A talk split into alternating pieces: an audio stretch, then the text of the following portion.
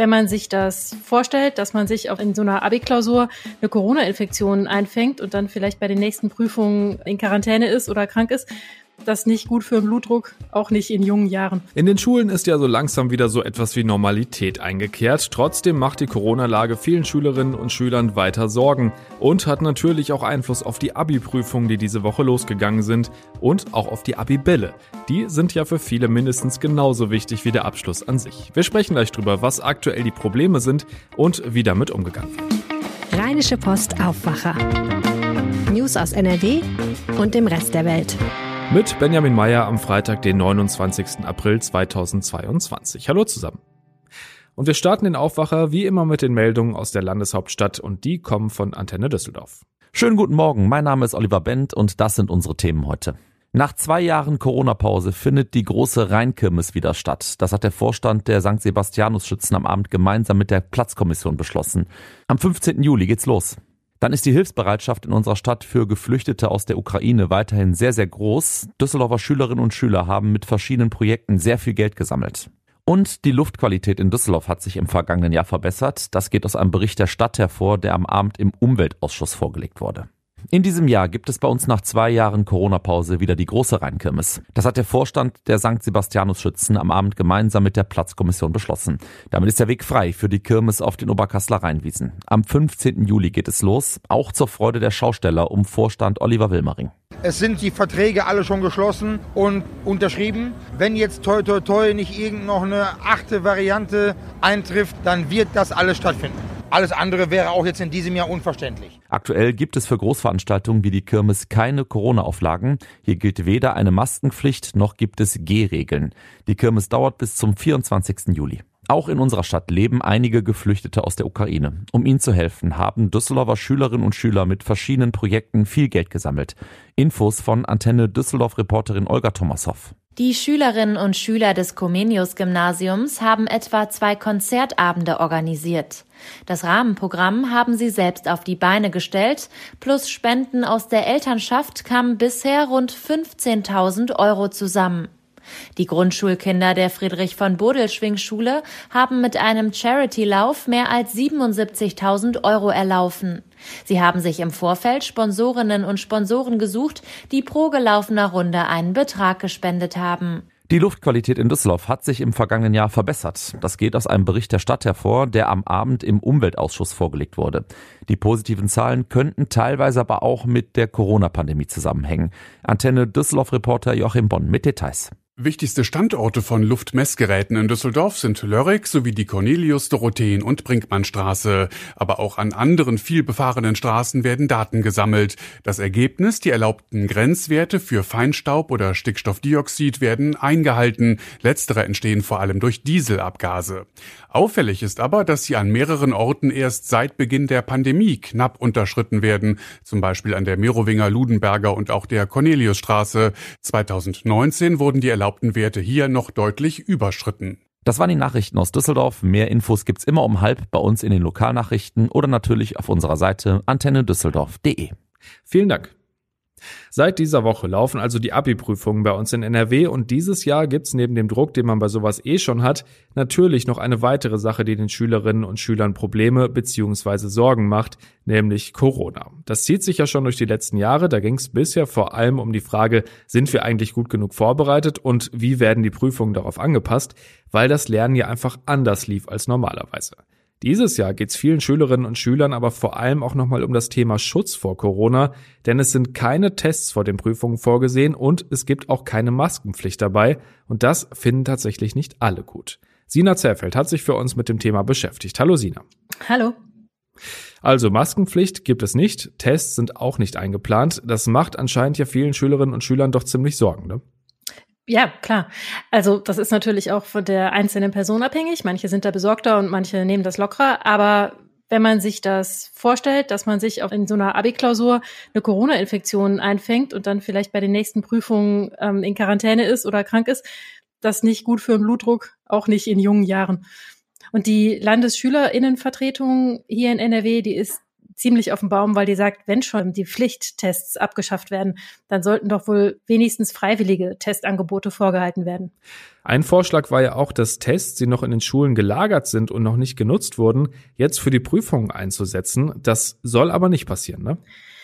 Äh, nee, das soll nicht passieren. Da gab es ja eine Mail an die Schulen, dass übrig gebliebene Tests eingesammelt werden sollen. Das hat danach für so ein bisschen Verwirrung gesorgt. An einzelnen Schulen war man sich jetzt nicht ganz sicher, wie das eigentlich zu verstehen ist. Aber das äh, Schulministerium hat das auf unsere Anfrage hin nochmal klargestellt. Die anlasslosen Tests, also einfach alle Schüler werden vorsorglich getestet, auch freiwillig wäre das ja möglich, ähm, soll es nicht mehr geben. Und die Schulen, die noch Tests übrig haben, die dürfen die im Verdachtsfall verwenden. Also das heißt, wenn da jetzt jemand hustend um die Ecke kommt und auch das nur auf freiwilliger Basis.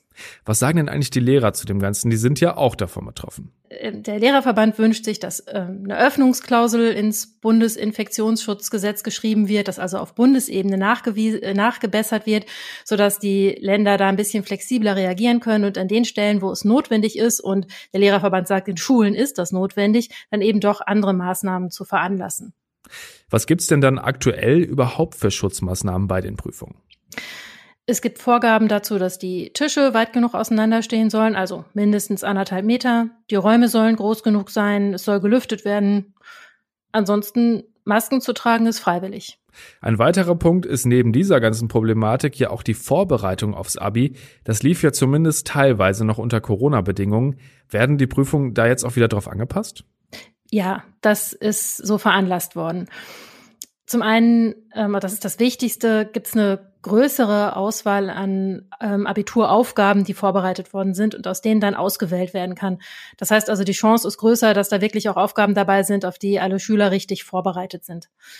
Außerdem hat es eine Woche vor den Prüfungen die Möglichkeit gegeben, nur noch die Abi-Fächer zu unterrichten. Zu diesen Sachen sagt die Landesschülerinnenvertretung, naja, also das mit dieser konzentrierten Prüfungszeit, das macht den Kohl jetzt auch nicht mehr fett, äh, die eine Woche vor den Prüfungen.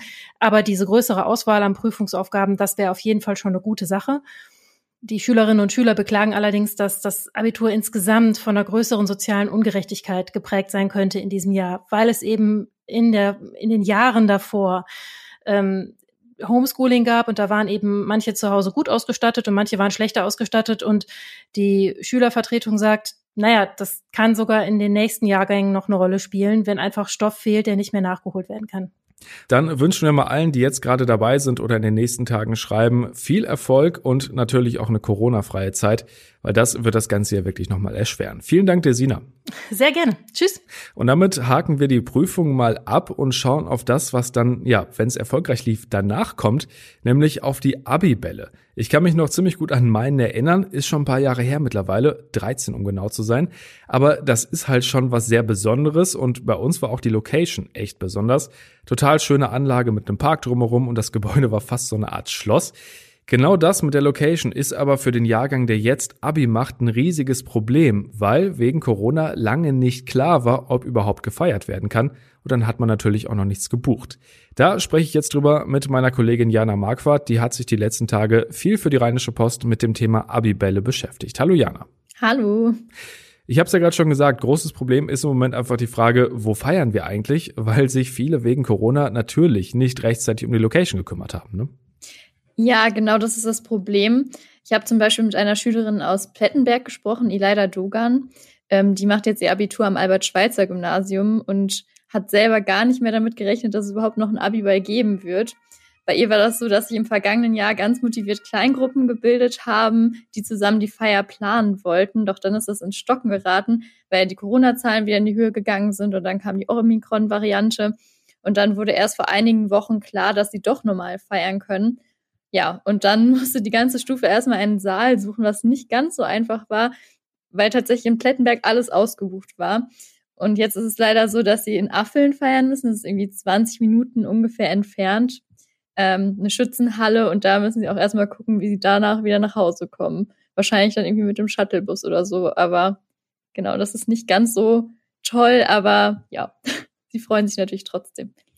Für dieses Jahr wird es also für viele knapp. Ähm, wann sollte man sich denn normalerweise um so eine Location kümmern? Also wenn man jetzt nicht wegen Corona Angst hat, dass eh wieder alles abgesagt wird. Tatsächlich sollte man das am besten schon ein Jahr im Voraus machen. Ich habe mit einer Veranstalterin gesprochen, Viktoria Munz von der Wolkenburg in Köln. Äh, das ist eine große Abi-Location dort mit zwei Seelen. Und sie sagt zum Beispiel, dass es, ja, je später es wird, immer schwieriger wird, irgendwas zu finden. Also ein Jahr vorher wäre schon gut. Bei ihnen ist es dieses Jahr wohl so, dass sie zehn Abi-Feiern haben und damit auch ausgebucht sind. Trotzdem kommen immer wieder Anfragen und auch schon für 2023. Also da gibt es wohl auch noch Termine. Aber ja, das äh, wird tatsächlich knapp, wenn man erst so spät anfängt zu suchen. Und wenn man jetzt schon weiß, dass man nächstes Jahr Abi macht, sollte man am besten schon mal gucken, ob es irgendwie gerade was gibt, was frei ist. Ein wichtiger Punkt ist natürlich auch immer die Finanzierung von sowas. Unser Schloss in Anführungszeichen damals war tatsächlich einigermaßen bezahlbar, erinnere ich mich. Aber so ein Abiball ist insgesamt ja schon ziemlich teuer, ne? Ja, auf jeden Fall. Also Victoria Munz hat mir gesagt, dass es so bei ihr 70 Euro pro Person kostet. Also das wäre dann das rundum sorglos Paket, wie sie es genannt hat. Da sind dann die beiden Räume mit drin, das Essen, die Deko. Aber da kommen dann auch die Getränke drauf, die an dem Abend jeder selber noch bezahlen muss. Und das kann dann ganz schön ins Geld gehen insgesamt. Elida Dogan hat mir wiederum verraten, dass sie als Stufe insgesamt 35.000 Euro ausgeben. Das ist natürlich schon super viel, das hat sie auch selber gesagt. Aber sie meint auch, das lassen sie sich jetzt nicht nehmen, weil sie haben wegen Corona schon genug verzichtet. Das kann ich sehr gut verstehen. Dann kommen ja aber noch die Anzüge und die Abiballkleider oben drauf. Ähm, was zahlt man da denn normalerweise? Also was zahlen Schülerinnen und Schüler oder halt die Eltern? Ja, das können so zwischen 250 und 350 Euro sein, zumindest für Abi-Kleider. Ähm, da habe ich mit Wildern Adam vom Braut- und Abendmodegeschäft Zuabe in Düsseldorf drüber gesprochen. Sie sagt, dass es ja inzwischen so ist, dass sich viele die Bilder in sozialen Medien als Vorbild nehmen, also auch von Abschlussbällen in den USA. Und deswegen werden die Kleider wohl auch immer extravaganter. Bei ihr ist es so, dass das günstigste Kleid ungefähr 150 kostet und das teuerste 500. Also sie hat schon teurere Abendkleider auch, aber die Eltern geben wohl jetzt nicht unbedingt mehr als 500 Euro aus für so einen Abend. Äh, gut, vielleicht sollte das dann aber auch reichen. ich denke auch. Also viel Orgastress und nicht ganz billig das Ganze, aber die Vorfreude ist ja wahrscheinlich trotzdem riesig, ne? Ja, auf jeden Fall. Also Elida Dogan freut sich schon unglaublich, sagt sie. Aber es gibt auch so ein, ja, ein kleines, ähm, eine kleine Sache, die es halt ein bisschen trübt. Also was heißt klein? Corona ist natürlich immer noch eine große Sache, aber sie meint, das ist tatsächlich sehr in den Hintergrund geraten. Sie macht sich da schon Gedanken drüber. Ähm, aber bei ihrem Abiball gibt es auch gar keine Beschränkungen mehr und sie sagt, sie wird sich selber zwar testen und soweit sie weiß, sind auch die meisten in ihrer Stufe geimpft, aber trotzdem Maskenpflicht gibt's halt eben nicht. Und ähm, ja, da ist sie so ein bisschen im Zwiespalt. Insgesamt ähm, sieht sie es aber so, ähm, ja, dass die Stufe es jetzt einfach verdient hat, nach zwei harten Jahren Pandemie mal wieder richtig sorglos zu feiern. Das haben ja auch schon ganz viele Generationen vor ihnen gemacht. Das wollen sie jetzt einfach auch tun. Und ja, ich finde, damit hat sie natürlich auch wiederum recht. Dann bleibt uns nur noch allen zu wünschen, dass da eine passende Location gefunden wird und ja, dann natürlich viel Spaß beim Feiern. Danke dir, Jana. Ja, ich danke dir und bis bald. Und wir kommen jetzt noch zu einem ganz anderen Thema. Im Juni kommt wohl das 9-Euro-Ticket für Bus und Bahn. Lange wurde darüber geredet. Nun hat auch die Bundesregierung in ihrem Entlastungspaket nochmal die Pläne unterstrichen. Aus einem regionalen Ticket ist inzwischen ein bundesweites Ticket für den Nahverkehr geworden. Im Juni, Juli und August soll es jeder für 9 Euro kaufen können und auch wer schon ein Abo für den ÖPNV hat, soll dann davon profitieren.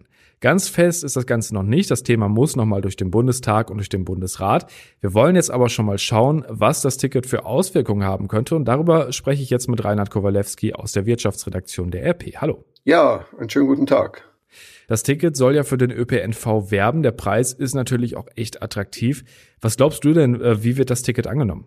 Ja, ich habe mir das mal für mich selbst überlegt. Ich wohne in Essen-Werden, arbeite in Düsseldorf ähm, allerdings, die Rheinische Post ist in einem Vorort, wo ich also bisher bin ich in der Regel mit dem Auto gefahren, es relativ kompliziert ist. Also wenn ich dann auch noch die Kosten berücksichtige. Aber so, ähm, ich habe ja mit no, einmal neun Euro habe ich weniger bezahlt, als ich normalerweise zahlen würde. Das heißt, ich kaufe mir das natürlich für alle drei Monate. Und dann vielleicht fahre ich ein, zwei Mal in der Woche dann mit der S-Bahn nach Düsseldorf und fahre mit dem Fahrrad, das ich mitnehme, für, für etwas über drei Euro. dann in die Firma und abends wieder zurück. So hat man so seinen kleinen Frühsport. Ich vermute, dass das ganz viele so machen werden. Und das ist auch das eigentliche Ziel dieses Abos.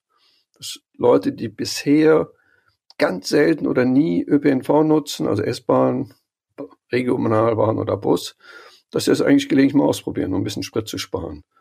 Und ich glaube, dass viele merken werden, ach, ist an sich ganz nett. Kannst du dann im, im Bus oder in der Bahn, kannst du Zeitungen lesen oder auf dem Handy, RP Online oder andere Medien, kannst Musik hören. Äh, man lernt auch manchmal Leute kennen in der S-Bahn, Nachbarn, die an derselben Station einsteigen. Ähm, also ich kann mir vorstellen, dass das einen mittelfristigen Effekt hat, dass viele Leute merken, ach, bevor ich da immer im Stau bin, warum ich nicht mit der S-Bahn? Wird dann ja auch heißen, es wird voller in den Bahnen. Äh, platzen die Züge dann in den drei Monaten aus allen Nähten? Weil das wäre dann ja ehrlich gesagt nicht mehr so attraktiv. Naja, das große Risiko ist, weil sie es bundesweit machen oder auch weil NRW ist zum Beispiel auch ein sehr großes Bundesland, also selbst wenn es nur für NRW wäre. Es werden viele Leute das Ticket nutzen für eine nette Wochenendfahrt. Also ich habe mit dem Fahrgastverband Pro Bahn geredet. Die sagen, naja, also von Düsseldorf, Köln nach Koblenz, um dann da schön an die Mosel zu fahren für ein, zwei Tage vielleicht mit dem Fahrrad.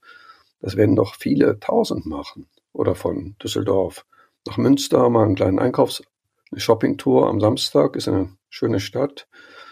Ähm, der, die Probanen sagen auch, naja, die Touristen, die alle nach Köln fahren, das werden auch ganz schön viele. Also sprich die Regionalzüge Düsseldorf-Köln oder Mönchengladbach-Köln oder Neuss-Köln, also da gibt es ja eine Reihe von Querverbindungen. Da werden viele sagen, na gut, für neun Euro fahren wir einmal hin. Dann kann ich noch ein, zwei, drei Mal in den nächsten Wochen damit in die Firma fahren.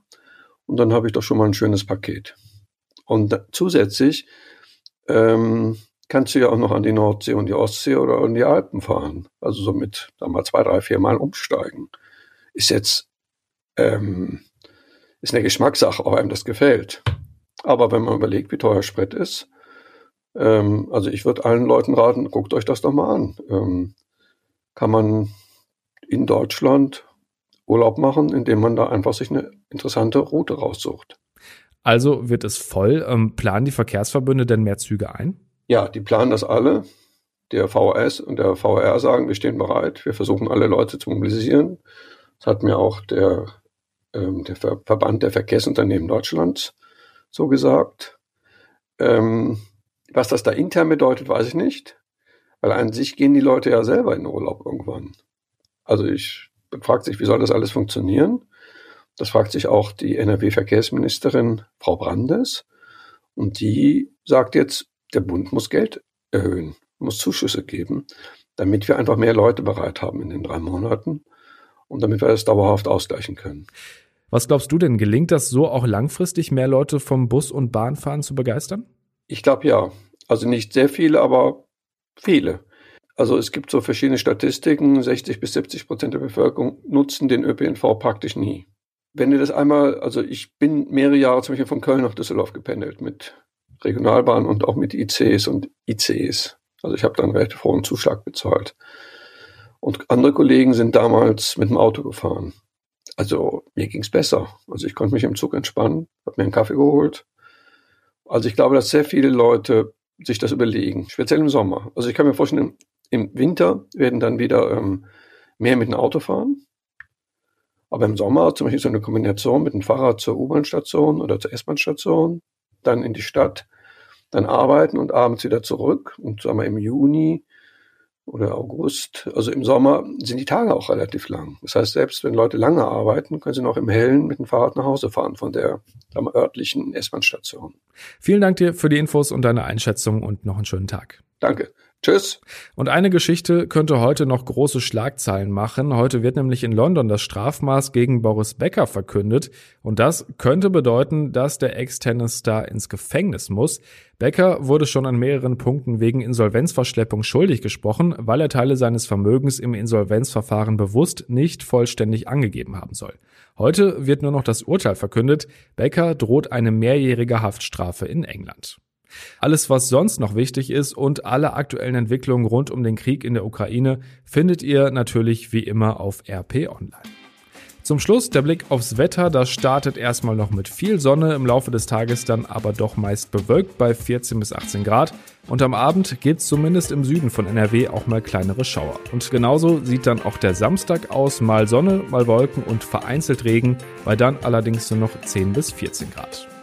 Und das war der Aufwacher am Freitag, den 29. April 2022. Kommt gut ins Wochenende und bis dann. Mehr Nachrichten aus NRW gibt's jederzeit auf RP Online. rp-online.de